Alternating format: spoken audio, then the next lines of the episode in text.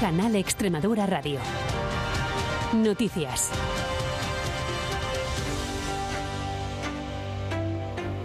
Buenos días, son las 10. Mucha precaución si tienen que viajar en las próximas horas, sobre todo por el norte de nuestra comunidad autónoma.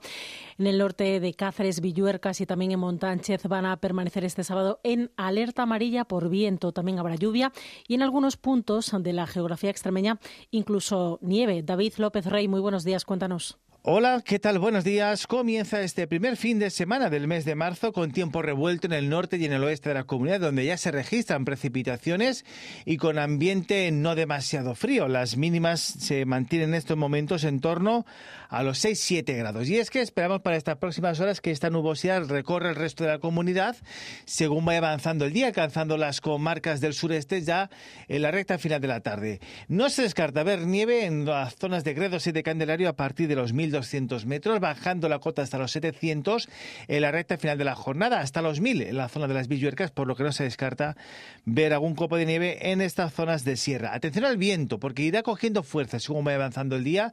Viento de componente oeste ahora durante la mañana, girando a noroeste durante la tarde, rachas por encima de los 80 kilómetros por hora en zonas de sierra. De hecho, la Agencia Estatal de Meteorología mantiene activos los avisos por este motivo en las principales zonas de montaña de Extremadura.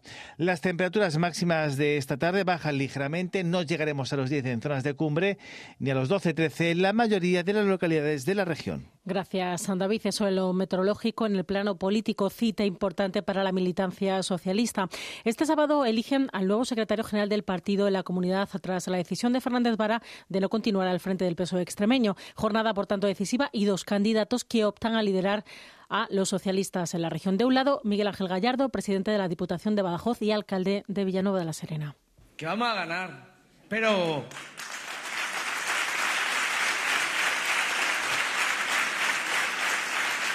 que vamos a ganar para que el PSOE gane y sobre todo para que gane Extremadura. Y del otro lado, Lara Garlito, vicepresidenta de la Asamblea de Extremadura, que podría convertirse en la primera mujer en ocupar este puesto. Vosotros y vosotras habéis hecho que esta candidatura se vaya a comer el mundo, que vayamos a decir alto y claro que vamos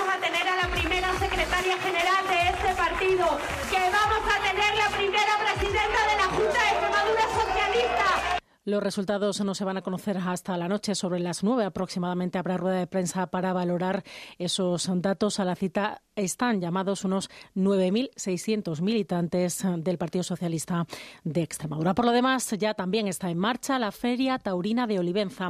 En la pasada jornada ya comenzaron los actos. Esta tarde, primera novillada para iniciar la temporada taurina en España, como es tradición en el coso pacense. Pero los platos fuertes, las corridas de toro de los diestros, Manzanares, Talavante y Roca Rey. El municipio pacense recibe a miles de personas durante todo el fin de semana con este reclamo de los festejos taurinos. El presentador de Tierra de Toros, Juan Bazaga, define esta feria como un evento para disfrutar. Es una feria agradable donde el público está a favor, donde todo está bueno pues dirigido para, para que todo el mundo disfrute, ¿no? Y los toros todos quieren estar ahí. Sigue siendo esta feria donde todos, pero absolutamente todos quieren estar. La pena que, claro, el metraje es corto, no es un fin de semana, pero sigue siendo esa feria importante donde las figuras quieren estar y donde viene gente de todo el mundo, ¿eh?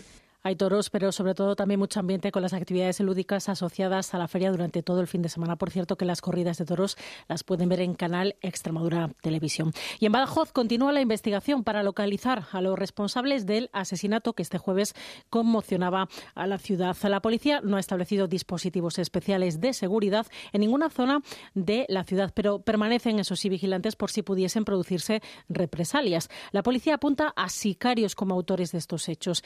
En la localidad, el alcalde de Badajoz está preocupado por la situación. El lunes habrá Junta Local de Seguridad.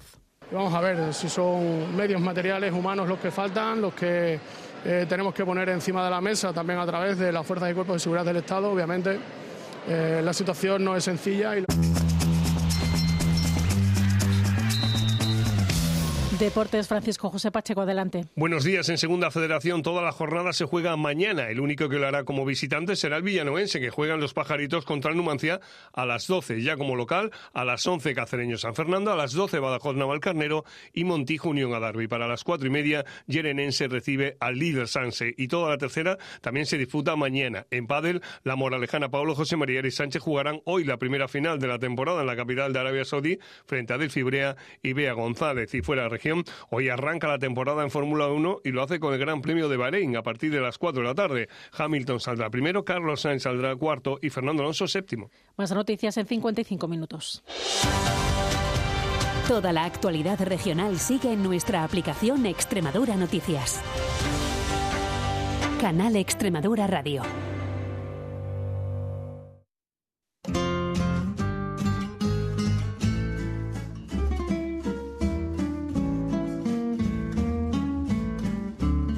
De pasión, raíces de la canción española, cantares de toda una vida.